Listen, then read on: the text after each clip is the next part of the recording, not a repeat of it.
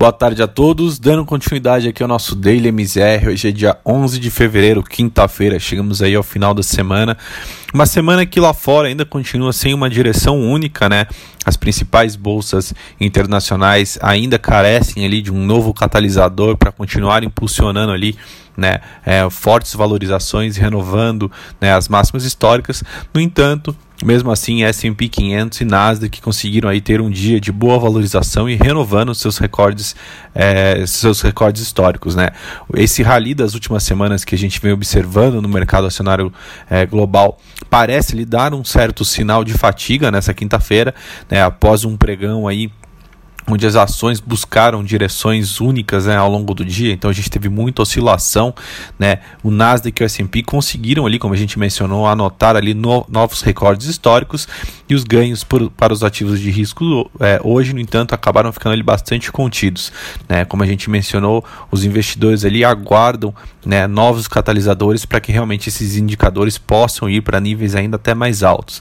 A expectativa de que o Congresso é, aprovará um novo pacote de estímulo fiscal é, que, que está bastante próximo aí de 1,9 trilhões é, tem sido um dos principais impulsionadores da valorização para as ações globais, segundo alguns analistas. Então, essa perspectiva de que essa nova ajuda do governo também dê força para a recuperação do mercado de trabalho nos Estados Unidos, que exibe ali uma certa estagnação, segundo até o próprio é, Departamento de Trabalho nos Estados Unidos, os pedidos iniciais de seguro-desemprego lá é, somaram 793 mil na semana passada, um recuo de 19 mil em relação ao número da semana é, imediatamente anterior, né, que foi inclusive revisado ali para uma alta de 779 para 800 212 mil, ou seja, o número de pedidos foi até inclusive maior do que havia sido reportado inicialmente.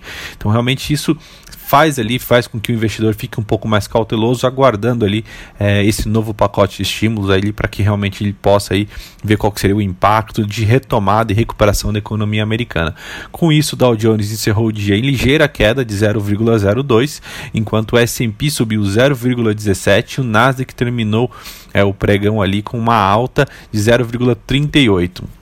Do outro lado do Atlântico, né, indo lá para o continente europeu, o Eurostock 600 também teve um dia de alta ali, inclusive até um pouco é, acima dos seus pares americanos e fechou o dia subindo ali 0,46%. Vindo para o Brasil, ou seja, o Ibovespa é, teve um dia de alta, né? Porém, per perdeu ali grande parte dessa alta durante as falas do Bolsonaro, né? Então, assim, mesmo perdendo ali um fôlego durante a tarde, devido ali às falas do presidente brasileiro sobre o auxílio emergencial, a Bolsa Brasileira conseguiu fechar em alta interromper ali essa sequência de três dias de perdas consecutivas que a gente vinha tendo. Esse movimento foi patrocinado muito, né, pelo alívio das ações da Petrobras, né, em um dia bastante positivo para o exterior, como a gente acabou de mencionar e diante ali de uma promessa ampla de liquidez para os mercados globais. Após alguns ajustes, a bolsa fechou em alta de 0,73% aos 119.300 pontos. O que realmente pesou ali né, durante a tarde foram os comentários do presidente Jair Bolsonaro de que o auxílio emergencial deve voltar a ser pago em março e pode ter ali de 3 a 4 parcelas. Né? Com isso, as ações de mais peso no índice, né, que subiam com força, o exemplo dos bancos, acabaram tendo ali uma desaceleração no fim do pregão. Né? O Itaú, por exemplo, exemplo, ficou no 0 a 0 enquanto o Bradesco né, teve uma alta ali apenas de 0,27 na ON e a PN avançando apenas 0,12. É, outro grande impacto da fala do presidente foi na parte de câmbio. É, essa discussão sobre o auxílio emergencial voltou a deixar os investidores na defensiva nessa quinta-feira. Acabou ali até inclusive contrariando grande parte do comportamento das maiores divisas emergentes contra a moeda americana, o que fez a moeda brasileira se desvalorizar nessa sessão, ainda que apenas levemente, enquanto a gente acompanha que as outras divisas tiveram ali, né, é, ganharam inclusive terreno em relação ao dólar. É, com isso, a moeda americana fechou hoje o dia sendo negociada a R$ 5,38 com uma alta de 0,31. Né? Então, realmente mostrando ali muito a preocupação né, do investidor local com essa questão do auxílio, naturalmente com a evolução ali né, da, da curva do endividamento do, do nosso país.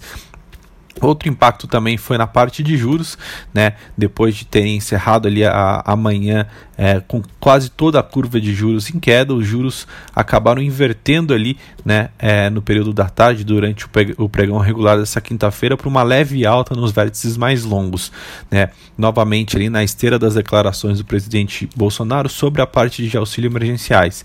Enquanto existe ainda algumas dúvidas em relação aos benefícios e elas se mantêm sobre a mesa, né? Fatores fatores naturalmente técnicos que impedem ali que a curva é, mostre uma abertura, inclusive até maior, é, por conta do leilão dessa semana também. É, outra declaração que ficou muito evidente foi a do presidente Arthur Lira, né, que declarou que o ministro da Economia, que o Paulo Guedes, é, precisaria encontrar uma solução imediata para esse tema e que, na, e que, consequentemente, acaba colocando uma pressão muito grande também no próprio governo para conseguir é, dar esse auxílio, suportar esse auxílio emergencial sem que a gente estoure o, gato, o teto de gastos e, naturalmente, ele comprometa toda a evolução do endividamento brasileiro, que é a grande preocupação do mercado hoje. Bom, por hoje essas são as notícias. Amanhã a gente volta com mais informações. Boa noite.